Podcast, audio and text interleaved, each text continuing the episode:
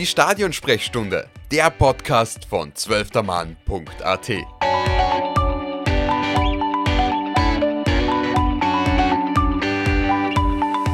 Liebe Zuhörerinnen und Zuhörer von zwölftermann.at, ich darf euch zu einer weiteren Folge der Stadionsprecher herzlich willkommen heißen. Heute haben wir einen ganz besonderen Gast bei uns. Wir, das sind ich, Tobias Kurakin und mein Kollege Christoph Wozniak. Heute begrüßen wir eines der größten Talente des österreichischen Fußballs, Nikolaus Seiwald. Lieber Nikolaus, vielen Dank, dass du bei uns bist und dir die Zeit für uns nimmst. Hallo, Servus, ich freue mich. Zunächst mal die wichtigste Frage in Zeiten wie diesen, aber auch persönlich an dich gerichtet. Wie geht's dir? Ja, ähm, gesundheitlich gut. Ähm, ich habe aber äh, Knieproblem ich habe mir einen Meniskus verletzt und habe vor zwei Wochen, heute genau vor zwei Wochen, eine OP gehabt. Ähm, aber die Reha läuft gut und ich mache Schritt für Schritt und ähm, komme dann wieder zurück. Ja. Operation auch gut verlaufen? Alles gut verlaufen. Ich denke, dass mir jetzt ähm, relativ gut geht, ähm, dass ich ja schon relativ weit bin und mal schauen, wann ich dann wieder auf dem Platz stehe. Äh, vielleicht eine kurze Folgefrage. Wie läuft die Reha ab? Wie hält man sich in so einer Phase fit? Also die ersten Tage waren einmal mit Krücken. Ich glaube, die ersten sechs Tage habe ich Krücken gehabt. Ähm, habe wenig gemacht, ähm, nur Therapie, Massagen. Und dann ähm, sind die Krücken weg. Ähm, dann fangen wir mal mit dem Gehen an. Das Gehen wieder richtig lernen sozusagen. Ähm, ist aber auch schon Krafttraining dabei. Also für den Rumpf, für den Oberkörper kann man schon was machen. Ähm, und ja, dann Stück für Stück ähm, an Muskel wieder aufbauen im Fuß, vor allem beim Verletzten, beim Linken bei mir. Und ja, jetzt war ich heute laufen in so einer Maschine, das nennt man Alter G. Das nimmt eine, eine gewisse Prozentzahl von deinem Körpergewicht weg. Bin ich heute mit 90 Prozent vom Körpergewicht gelaufen, und das läuft auch ganz gut und morgen ist dann soweit, dass ich normal laufen gehen kann. Ja. Das klingt ja schon sehr positiv. Äh, dafür auf jeden Fall alles Gute. Äh, wir wollen natürlich auch sehr viel Persönliches über dich erfahren und einmal hinter diese, dieses Megatalent Nikolaus Seiwald blicken. Und deswegen vielleicht die Frage, wie bist du eigentlich zum Fußball äh, gekommen? Was waren deine ersten Schritte? Was hat der Begeisterung für diesen Sport erweckt? Ähm, erstens durch meine Familie. Also mein Vater hat schon Fußball gespielt. Ich habe zwei größere Brüder, die haben beide Fußball gespielt und dadurch bin ich dann zum Fußball gekommen. Wir haben schon sehr früh, also ich glaube mit vier habe ich da angefangen, ähm, im Garten Fußball gespielt, meistens zwei gegen zwei mit den Nachbarn noch. Und ja, war ganz witzig. Bis, bis acht war ich dann in Kuchel unterwegs mit dem Fußballverein. Ähm, war dort aber äh, tatsächlich nie angemeldet. Also das heißt, eigentlich habe ich offiziell bei Red Bull angefangen, bei Red Bull Salzburg in der U9. Und ja, das hat mir dann irrsinnig Spaß gemacht. Ähm, sind wir auf extrem viele Turniere gefahren, oft nach Stuttgart raus, ähm, Hallenturniere meistens gespielt und auch viele gewonnen. Und ja, dann den Weg gemacht über die Akademie U15, U16, U18 zu Liefering und ja, über Liefering den Sprung dann geschafft zu den Profis und ja, jetzt, jetzt geht es noch weiter. Ja, wenn wir richtig informiert sind, ist einer deiner Idole ja Kevin De Bruyne. Ähm, vielleicht die Frage, was dich an ihm fasziniert und wo du Parallelitäten siehst oder Parallelen siehst, außer vielleicht bei der Haarfarbe. Ja, ähm, wie er spielt, einfach das, das einfache Spiel, ähm, sein Schuss, seine Übersicht, aber auch das Spiel gegen Ball gefällt mir beim echt gut und ja, er ist einfach ein Weltklasse-Spieler. Ja, ja. Ich denke, ähm, die Ruhe am Ball, äh, die was ich mir von ihm abschauen will. Und äh, ja, wie schon gesagt, das, das simple Spiel einfach, das ist nicht so einfach, wie es klingt. Das ist äh, sehr schwer, äh, einfach Fußball zu spielen und ja, das, ist, das macht einem aus. Ja, einige dieser Tugenden, die du angesprochen hast, ähm, hast du auch schon von klein auf bei Red Bull Salzburg gelernt. Ähm, hast eben, wie gesagt, eine gesamte Jugend eigentlich bei Salzburg gespielt. Ähm, gab es da eigentlich eine Schlüsselperson, die dich nach Salzburg geholt hat oder hat sich das einfach ergeben? Hm, ich weiß gar nicht genau, wer, wer das dann war, aber haben meinen Vater angesprochen damals, ob ich zum Probetraining kommen will. Und ja, ich, ich weiß jetzt gar nicht genau, äh, welche Person das war, aber okay. äh, ja, der bin ich auf jeden Fall dankbar. Ähm, da bin ich dann zum Probetraining eingeladen worden und äh, war beim Talentetag dort und ja, das hat mir Spaß gemacht und ähm, habe ich überzeugt anscheinend und ja, darum bin ich jetzt bei Red Bull. Kannst du dich da noch erinnern an die ersten Trainingseinheiten oder an das Probetraining? Ja, weil ich wollte eigentlich nie von daheim weg. Äh, ich habe mich relativ schwer dann da mit, mit acht Jahren, dass ich nach Salzburg zum anderen Verein gehe, weil meine Freunde halt alle in Kuchel waren. Ähm, darum war ich am Anfang auch ein bisschen traurig, aber im Endeffekt ähm, froh, dass, dass das so geklappt hat. Und ja, nach spätestens einem halben Jahr war das ganz normal und war ja in der Mannschaft drinnen und ja, dann war es auch voll cool. Jetzt würde mich das sehr interessieren, wie läuft eigentlich die Nachwuchsarbeit bei Red Bull Salzburg ab? Äh, das ist ein sehr, sehr professioneller Verein, wo wirklich äh, die Spielsysteme quer durch alle Mannschaften sehr ähnlich sind, hohes Pressing. Lernt man sowas schon in der Jugend? Ist es so wie bei der La Masia in Barcelona, wo man mit äh, wirklich sechs Jahren schon lernt, passen, passen, passen? Ist das bei Salzburg Pressing, Pressing, Pressing oder welche Rolle spielt Taktik in diesem Nein, Bereich? Ja, ich denke, es ist so, dass am Anfang ähm, auch die, die Technik ähm, wichtig ist, dass man mal lernt. Das haben wir extrem viel gemacht zwischen der U8 wo ich, oder U9, wo ich damals hingekommen bin, bis zu U14 haben wir extrem viel Techniktraining gehabt. Und ja, ab dann fängt es schon an, dass man taktisch arbeitet. Ähm, ich denke, ja, der Punkt ist so, die Akademie, da ist dann wirklich das drinnen, das Pressing, ähm, das Spiel nach vorne, ja, das, was uns ausmacht, auch das Spiel gegen den Ball und ja, das, das lernt man dann, würde ich sagen, so ab der Akademie. Aber gibt es da so ein Erfolgsrezept, äh, was Salzburg so viel besser macht als andere Jugendmannschaften. Ich meine, du hast jetzt leider nicht den Einblick in mhm. andere, aber ihr bringt wirklich laufend Talente hervor. Äh, wir haben uns nur ein paar rausgeschrieben. In deiner ersten Saison bei Liefering waren im Kader neben dir Dominik Soboslai, Karim Adiemi, äh, Lukas äh, Susic. Äh, das sind ja wirklich klingende Namen. Wie kann man sich das erklären, dass alle aus diesem Bullenstall äh, herauskommen? Ja, wir haben halt die besten Bedingungen, auch, dass wir das umsetzen können, was wir ähm, wollen, dass wir unser Potenzial komplett ausschöpfen. Und ich denke, das ist auch das Erfolgsrezept. Es wird extrem professionell gearbeitet und auch jeden Tag. Äh, darum, ja, ist das kein Zufall. Genau, also man kann aber auch beobachten, auf der anderen Seite vielleicht, dass es eben nur wenige Spieler dann wirklich bis zu den Profis schaffen. Ähm, da wäre die Frage, spielt da auch Konkurrenzkampf? Ist das eine Rolle, also spielt das eine Rolle? Ist das auch Thema vielleicht in der Mannschaft, dass man, dass man das anspricht?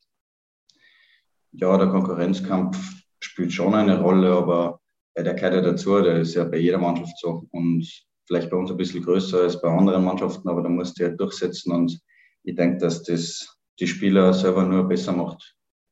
Das hat mich auch besser gemacht, ähm, weil wenn man nicht gefordert wird, dann ist die Gefahr, dass man sich ausruht und dass man dann stagniert und dass man dann gleich bleibt von der Leistung. Und das ist ja auch nicht gut, äh, wird man nicht besser. Und so ist man immer gefordert. So muss man immer ähm, einen Schritt nach vorn machen, dass man, dass man spielt und das taugt man ja.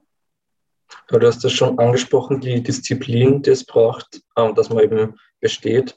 Ähm, war es da aber vielleicht bei dir in der, in der Jugend vor allem manchmal schwierig, dass die Freunde dann am Wochenende zum Beispiel fortgegangen sind und du bist dann, hast dann eigentlich daheim bleiben müssen und dich auf die Trainings und Spiele konzentrieren müssen.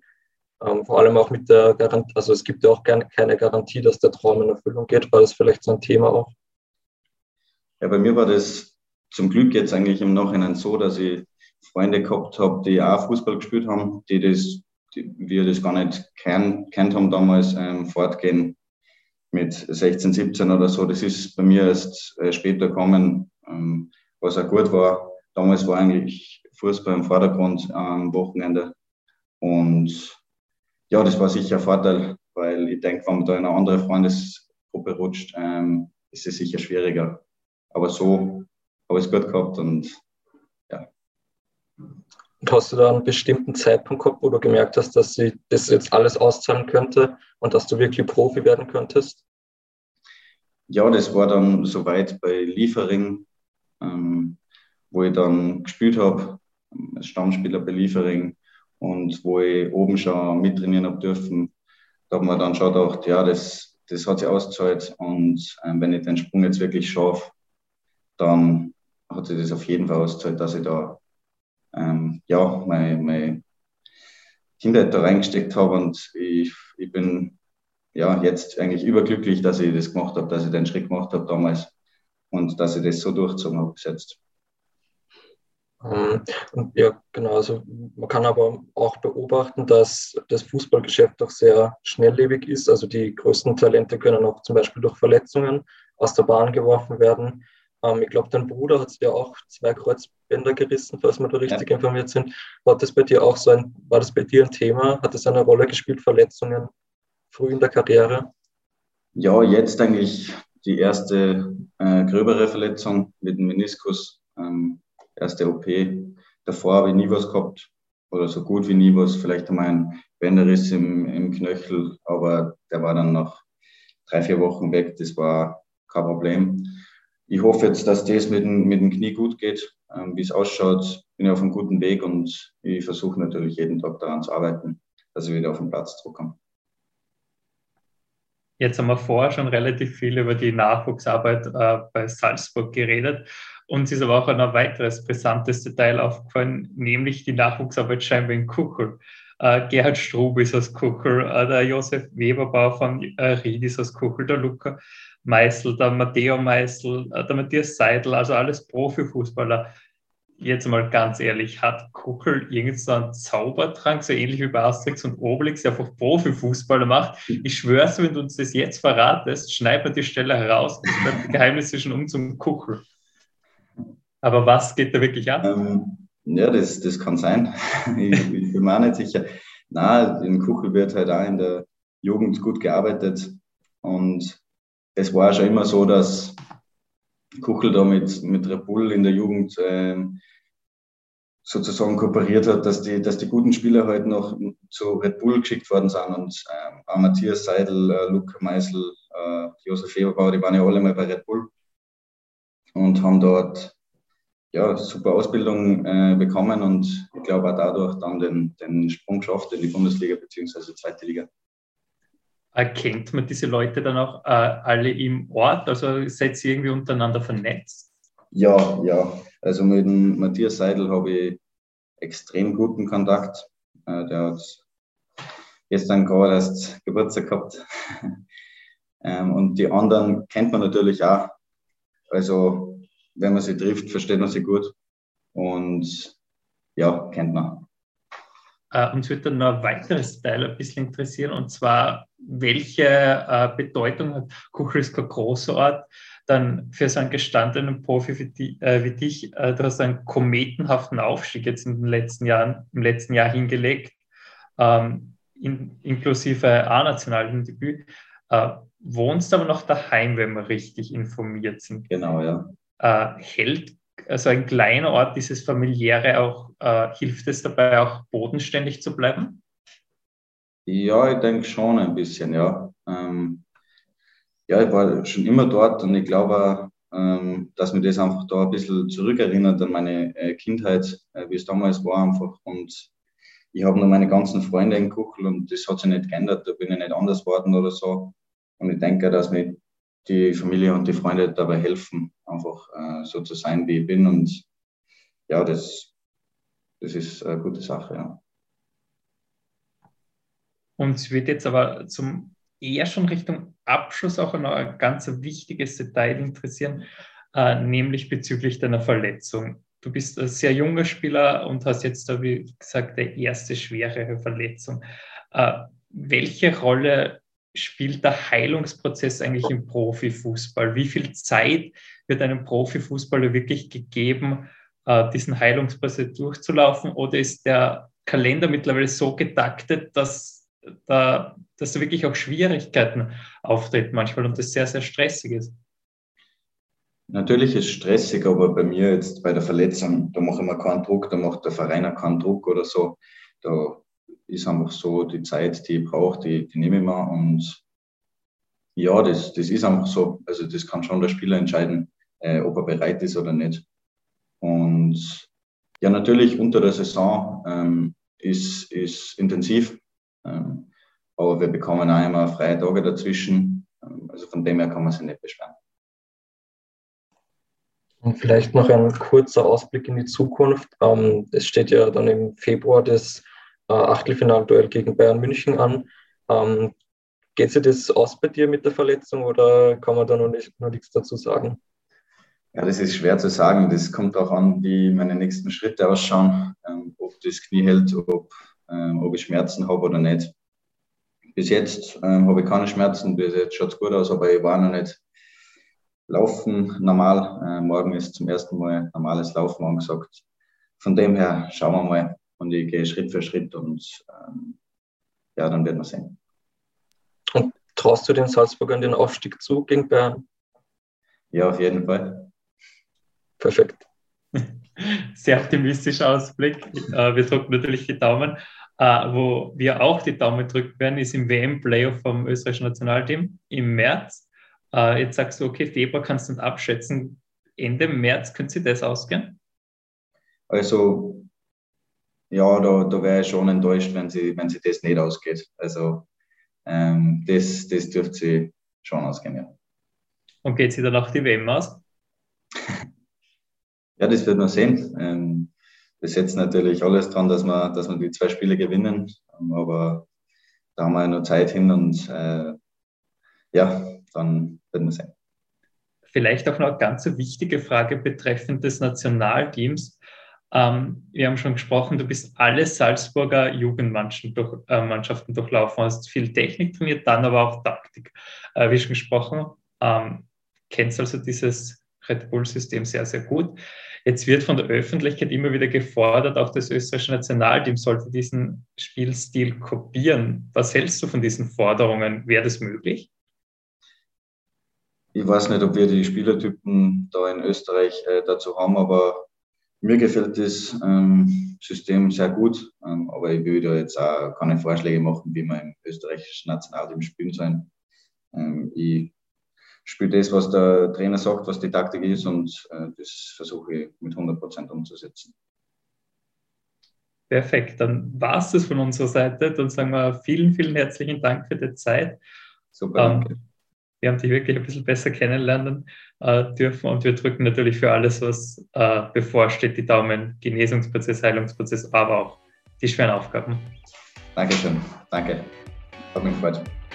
Danke dir.